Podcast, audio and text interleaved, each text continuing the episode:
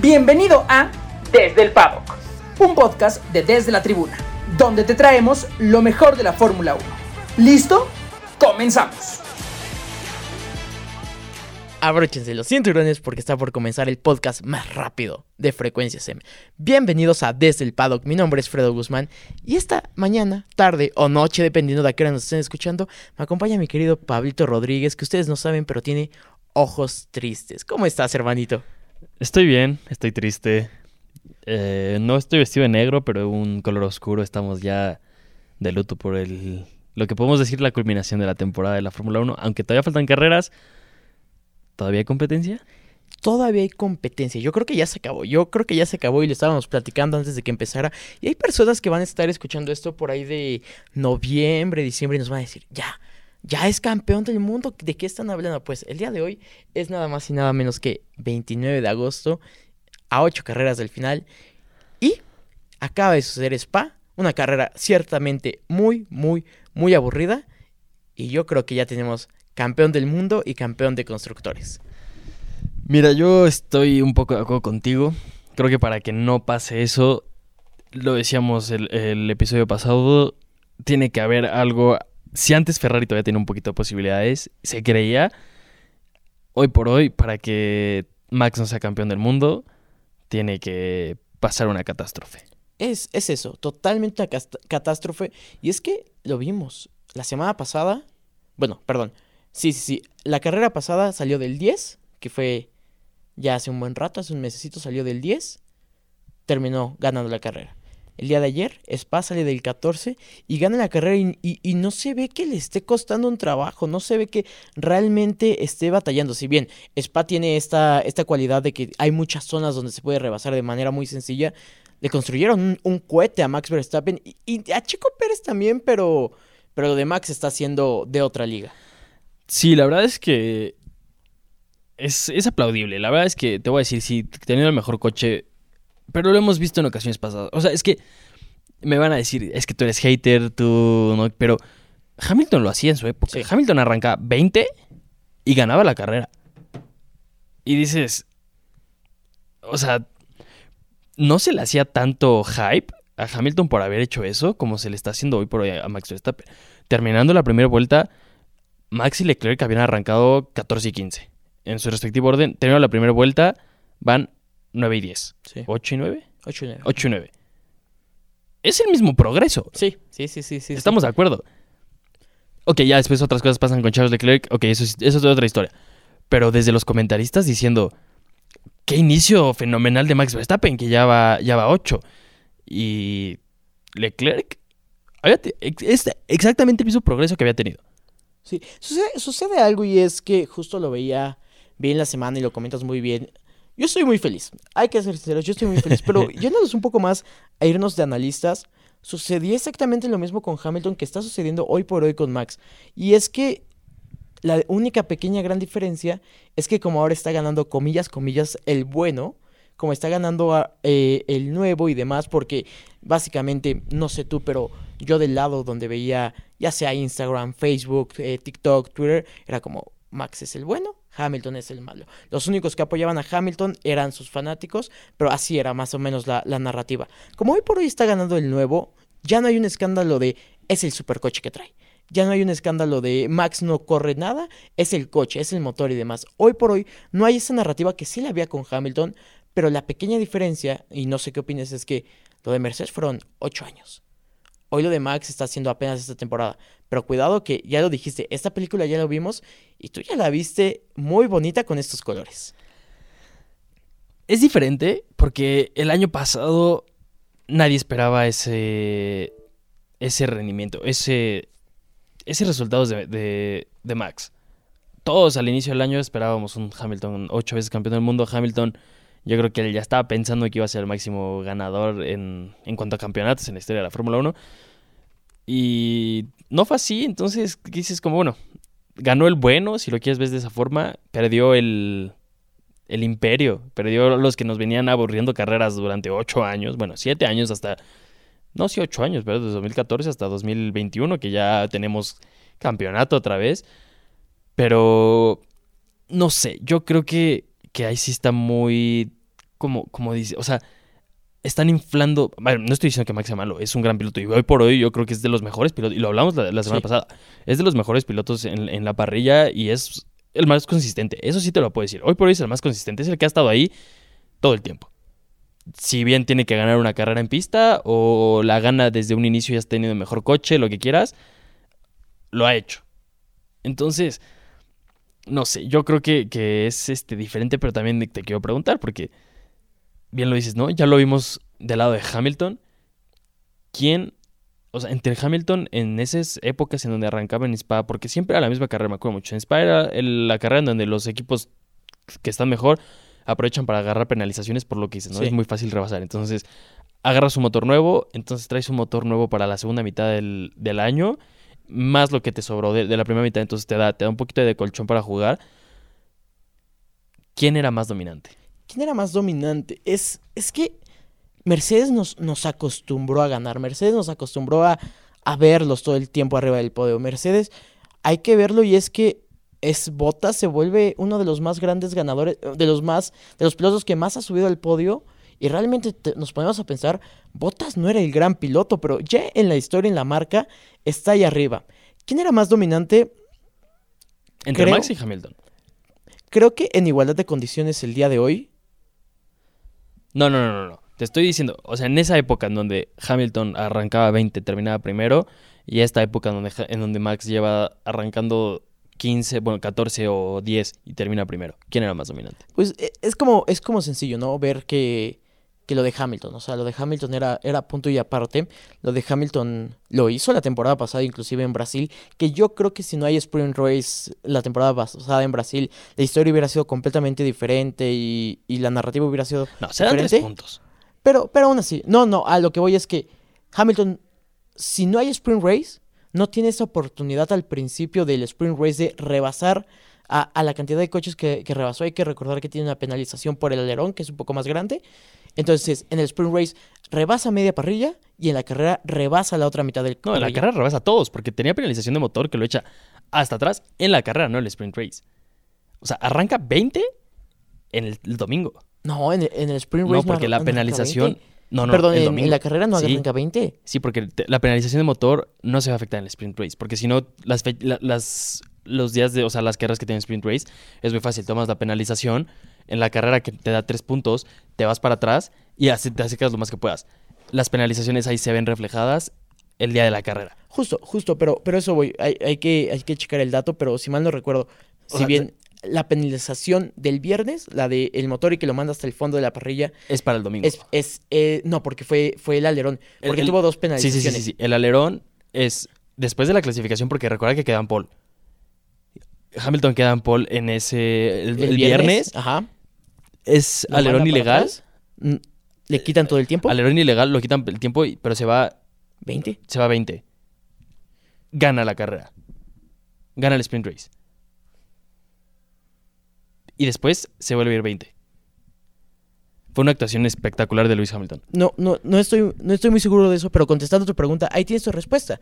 Yo creo que era más dominante Hamilton en esa época que lo que hoy por hoy estamos viendo de Max. Ahora, lo de, lo de Max está, está haciendo una, una calca de lo que hizo Hamilton en, en esos siete años. Sacarle 20 segundos a Checo, sacarle y, y hacer ver mal a Checo, que inclusive las declaraciones de Helmut ya, ya empiezan a ser un poco groseras, grotescas, pero, pero para eso trajeron a Checo. Para eso trajeron a Checo, para, para defender, para aguantar, y sucede eso.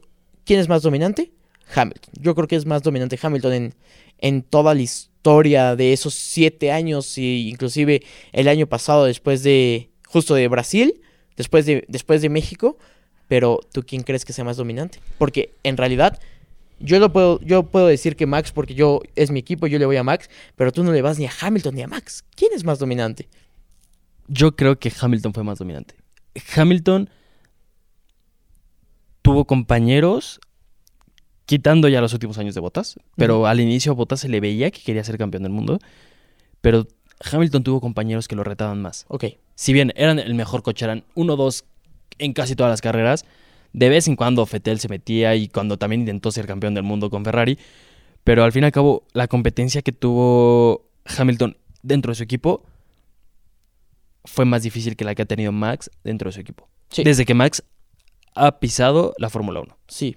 Ahora, ¿es, ¿es eso la competencia o es que Max es un piloto superior que hace ver mal a quien le pongan al lado? Porque hay que recordar, lo de Danny Rick, Danny Rick aspiraba a ser campeón del mundo, si bien no podía por, porque el rival literalmente era Mercedes, Danny Rick aspiraba y era uno de los mejores pilotos de la parrilla y Max lo hizo ver mal. Aquí ya tengo el dato. Ok, dame, dame. Es, este, tenías tú razón. La penalización de motor no lo echaba completamente hasta Al atrás. 10, ¿no? Eh, Ajá, era cinco lugares en este por la penalización del motor, porque no cambia todos los componentes del Sí. motor. Entonces, es el alerón ilegal, lo mandan 20 ¿Sí? en la clasificación. Entonces, arranca Sprint Race 20, termina quinto. No se le asignan puntos. Sí. Que si hubiera ganado, si hubiera quedado en puntos ahí y después el mismo resultado en, en la otra carrera, hubiera llegado con ventaja a Abu Dhabi, que bueno, nos dio la maravillosidad que llegaron empatados en puntos, ¿no? Y después para la el domingo de carrera arranca 10 y termina ganando la carrera. Que, que es justo lo que te digo. Si la penalización de, del alerón que le quitan el tiempo, que a final de cuentas le quitaron el tiempo de la quali, porque la quali de la quali, pero le quitaron el tiempo de la clasificación, yo creo que Hamilton no hubiera ganado esa carrera saliendo de 20. Creo que sí ayudó mucho de que la penalización y que lo mandaran hasta atrás fuera el sábado. ¿Por qué? Porque hay que recordar que, que, que los Red Bull también traían muy, muy buen ritmo y no creo que le hubiera alcanzado a Hamilton para ganar la carrera. No sé, porque mira, la- en, eh, su tiempo oficial, antes de ser descalificado, 1.7.934 Ujú. el- en Q3. El tiempo más rápido, que es el de Max Verstappen, que es quien se adjudica a la pole, 1.8.372. Hubiera arrancado Hamilton en pole, ¿Sí? probablemente hubiera ganado esa carrera porque tenía un ritmo Sí. fenomenal. Va para atrás, los 10 lugares del- de la penalización, o los 5 lugares de la- lo que sea, y, vuelve a- y pues, tendría la oportunidad de volver a, a ganar la carrera. Pero si hubiera Pero empezado en el 20, el domingo empiezas en 20. Tenía, yo creo que sí tenía para Sí alcanzaba para Brasil. Yo creo esa carrera. Pero mira, ya fue algo que, algo que pasó y yo creo que te- este, más que nada lo que pasa hoy por hoy. Un coche que sea tan dominante y que te puedas dar el lujo. Y lo vimos también con Leclerc, si bien no alcanza a ganar la carrera, pero lo vimos en Canadá. Sí. Arranca 20, termina quinto. Y, y es este, dices como, o sea, wow, me gustaría ver que un Williams que arranca 20 pueda terminar quinto.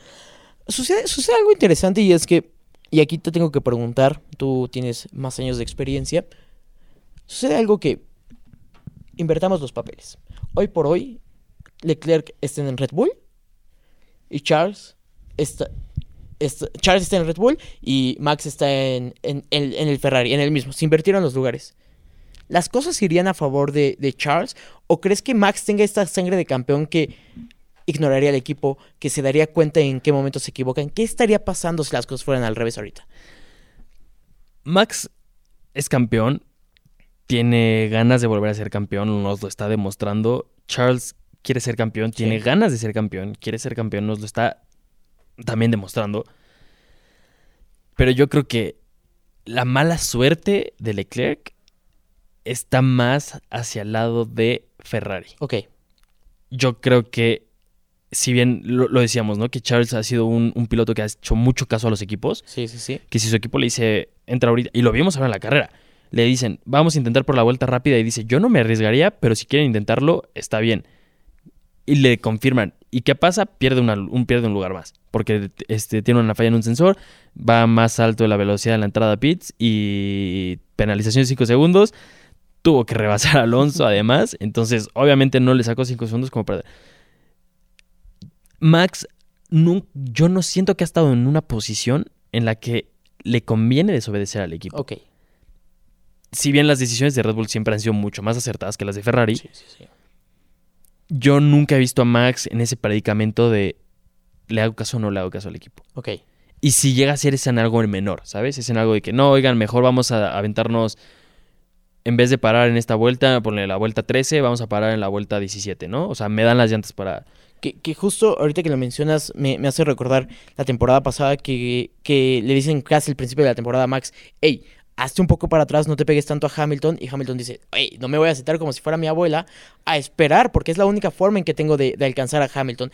Es eso. Mi pregunta, mi pregunta directa para ti es, si las cosas estuvieran invertidas, Leclerc sería líder con Red Bull o estaría más parejo o Max sería líder con Ferrari.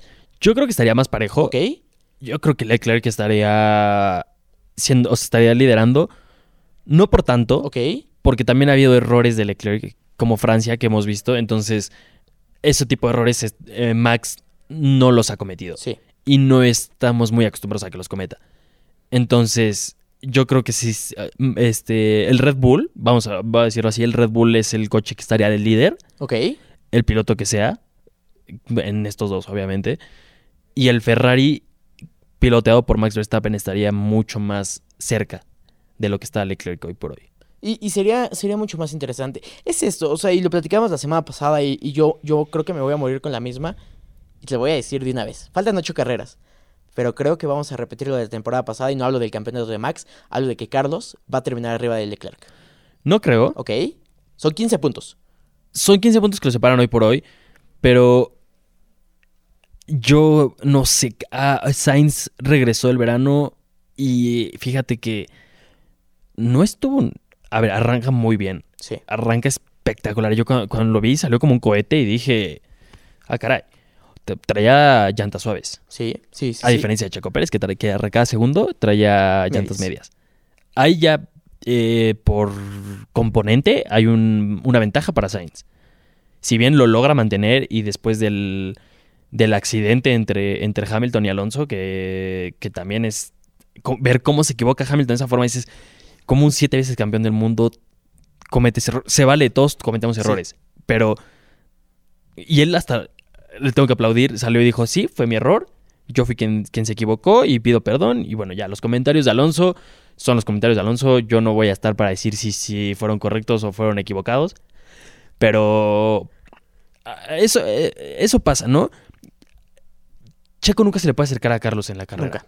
Hasta ya después que obviamente lo, lo rebasa en, en pits, creo que fue en donde, o sea, en, en- en sí, eh, en estrategias en donde termina rebasándolo más que en pista. ¿Ok?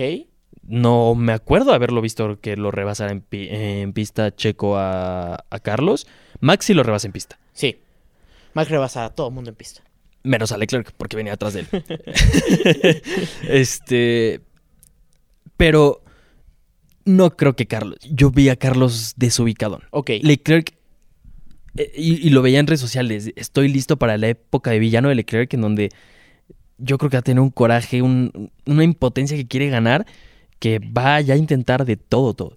Si bien ya está muy difícil alcanzar el campeonato, matemáticamente es posible Sí. y sabemos, y nosotros estamos acostumbrados y porque nos gustan los deportes y lo hemos visto en otros deportes, que de repente, por obras de no sé quién, terminas eh, estando las cosas más cerradas de, la- de las que queremos.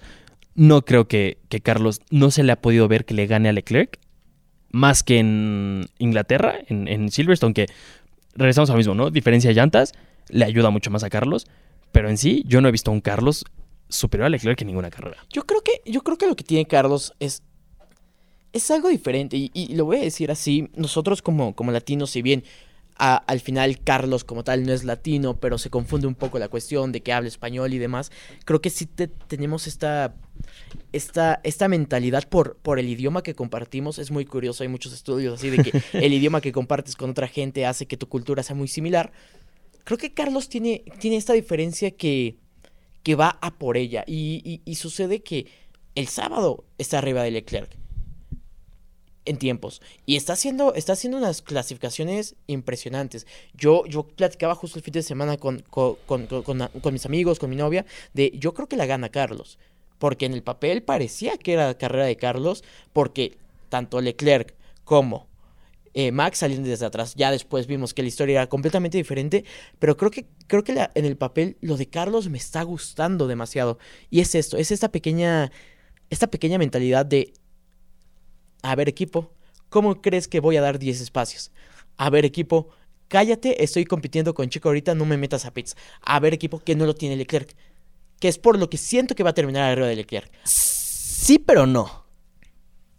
¿Qué pasa en Canadá? Sí, Carlos tenía todo, tenía el coche. Es, en, en Canadá el Ferrari era superior al Red Bull. Nunca pudo rebasar a Max. nunca. Nunca se le pudo acercar lo suficiente como para rebasarlo. Le faltó, a ver, no digo que no lo haya intentado, porque al fin y al cabo yo no estuve dentro de ese coche, yo no lo manejé, no dudo que no lo haya intentado, pero son ese tipo de cosas que tal vez otros pilotos hubieran llevado un poquito más al límite el coche Ok. con tal de alcanzarlo, porque se saboreaba. Sabíamos que si en, en esa carrera, si Carlos hubiera estado más cerca terminando el segundo sector de Verstappen, lo hubiera rebasado. Ok. Se le complicaba y se le alejaba terminando ese segundo sector y ya no podía alcanzarlo. Entonces, yo no creo, yo creo que, que Max va, perdón, este, que, que Leclerc termina segundo en el campeonato. Segundo. Arriba de Segundo. Checo, ok. Sí, yo creo, Ch- Checo lo mencionamos justo antes de empezar. Y hubo mucha controversia alrededor de Checo, Sí. sorprendentemente para este fin de semana. Y hizo una gran, o sea, a ver, no gran actuación, pero hizo su chamba. Termina segundo. Arranca mal, muy mal. Lo rebasa todo el mundo. Por poco lo rebasa hasta Max Verstappen en la primera vuelta. Tiene suerte de alguna manera que, que existe el accidente, el incidente entre, entre Hamilton y, y Alonso, que son dos coches mucho más lentos que él, que le hubiera costado más tiempo contra Sainz. Sí, sí, sí. En eso es circunstancial. Es, tiene suerte, está en el lugar correcto. Mm, Por suerte, ninguno de los dos le pega, porque yo por ahí cuando lo vi dije como, ay, ay, ay, que le pegan, que le pegan a Chequito. Y no. La clasificación muy criticada también Sí. por, pa- hacia Red Bull. Sí, sí, sí. Leclerc da una vuelta menos que Carlos y le sale a darle ¿Rebufo? eh, a darle rebufo. Si bien no sirvió mucho porque Carlos tuvo que levantar por ahí un poco el acelerador porque Leclerc sale muy lento, Max ni lo intenta. No. Y podías tener la carrera asegurada desde el minuto uno con Checo. Teniendo el mejor coche probado, ya, o sea, ya sabías que eras el mejor Ya coche es un hecho. lo podías haber hecho. Luego, Checo, pues al fin y al cabo, su- yo siento que hizo su trabajo, pero algo, algo, le hace, algo le está faltando a Checo Pérez en estas últimas carreras. Siento que agarra muy buen ímpetu después de ganar Mónaco y se me fue cayendo poco a poco. Yo siento que fue completamente al revés y, y- y no sé si has visto los memes de regrésenme al Checo antes de Mónaco. Este Checo que lo platicamos y dijimos, yo veo más fuerte a Checo para pelear un campeonato que a Leclerc. Y, y no es que... Escuchamos todo lo que he dicho, van dos podcasts y hablo mal de Leclerc, va toda la vida, pero no es que yo no es que yo crea que Leclerc sea malo. Yo creo que inclusive Leclerc tiene sangre de campeón. Pero, pero sucede algo, falta, falta ese factor de, de querer un poco más que no me fascina completamente de Leclerc. ¿Me gustaría verlo? Sí, para más competencia. No porque le voy a Max Verstappen, es un hecho. O sea, aquí las cosas como son. Pero me gustaría que hubiera más competencia. Hoy por hoy ya, ya no hay estrés, ya no hay esta adrenalina. Pero, pero creo que Checo se cae justo después de Mónaco. Creo que Checo después de esa fiesta en ese yate se cayó por completo. No, yo... eh, no, es que no sé, está, está raro porque antes de Mónaco, Checo no había tenido buenos resultados. Tan buenos resultados no había tenido. Checo había estado en podio A ver, hay que en recordar. Australia. la primera carrera se la paga el coche a, sí, a media vuelta. no está en el podio. Arabia Saudita tiene pole, la pierde en la primera vuelta contra Leclerc. Y otro... No, no la pierde. Fue, fue el safety car, el virtual safety car que entra, entra y justo media vuelta después es el virtual safety car y los tres de adelante tienen, tienen esos segundos. La pierde. Ajá. Error del equipo, no, la pierde. Podio en Australia, podio en Italia, podio en España. Fallas de los Ferraris. Sí, sí, sí. Hay que decirlo. Este, gana Mónaco, podio en Azerbaiyán, podio en Inglaterra y podio en Bélgica. En Hungría hace un trabajo espectacular para defender a, A Max. a Max. Yo creo que ha estado una temporada consistente, pero lo decíamos antes de iniciar el podcast, el equipo se sabe que está muy enfocado a Max Verstappen y siento que también por ahí le pueden limitar un poco a Checo las cosas. Prefieren que Max sea el que más se ve y si en algún momento las cosas van mal, va a sonar muy mala onda de mi parte, tienes a quien echarle la culpa. Ok. Sí, sí, al final. Y al final es. Al final. Al final nosotros como aficionados hay que quitarnos lo mexicanos. Digamos que nacimos en las Islas Galápagos. Hay que quitarnos lo mexicano. Al final como aficionados de la Fórmula 1, así de sencillo, sabemos que es así. Nos duele. Nos duele porque somos mexicanos. Te duele. Te duele porque no te cae bien Max Verstappen. Es un hecho y no hay problema. Pero sabemos que las cosas son así. Triste, sí. Pero creo que. Creo que Checo y lo dije la semana pasada y lo voy a repetir incantables veces, en el momento en el que Max sea más de, más de una vez campeón del mundo, que va a ser en 60 días aproximadamente, México, creo que Checo puede entrar ahí. Creo. Pero hay una mala noticia, mi querido Pablito. ¿Quieres que te la diga? Dime. Se nos acabó el tiempo. Se nos acabó el tiempo y qué gran podcast en donde platicamos de las cosas que pueden evolucionar. Creo que la próxima semana, no sé, ah, dime si sí o si no tendremos algún invitado por ahí para hablar qué está pasando con Danny Rick, con Oscar Piastri, para, para salirnos un poco de la narrativa de Red Bull y Ferrari. Sí, hay que salirnos un poco. Ya sabemos qué va a pasar en, en la pista dentro de ocho días. Y me gustaría decir que muchas gracias por habernos escuchado y con un rum rum de Pablito. Nos despedimos, mi nombre es Fredo Guzmán y este fue el podcast más rápido de Frecuencia SEM. Nos escuchamos la próxima semana. Adiós. Este episodio ha llegado a su fin, pero te recordamos que estrenamos uno nuevo todos los miércoles. Además, no olvides que puedes escuchar desde la tribuna los martes y los jueves a las 4 de la tarde para enterarte de lo mejor del mundo deportivo. Nosotros somos desde la tribuna, donde estamos totalmente locos por el deporte.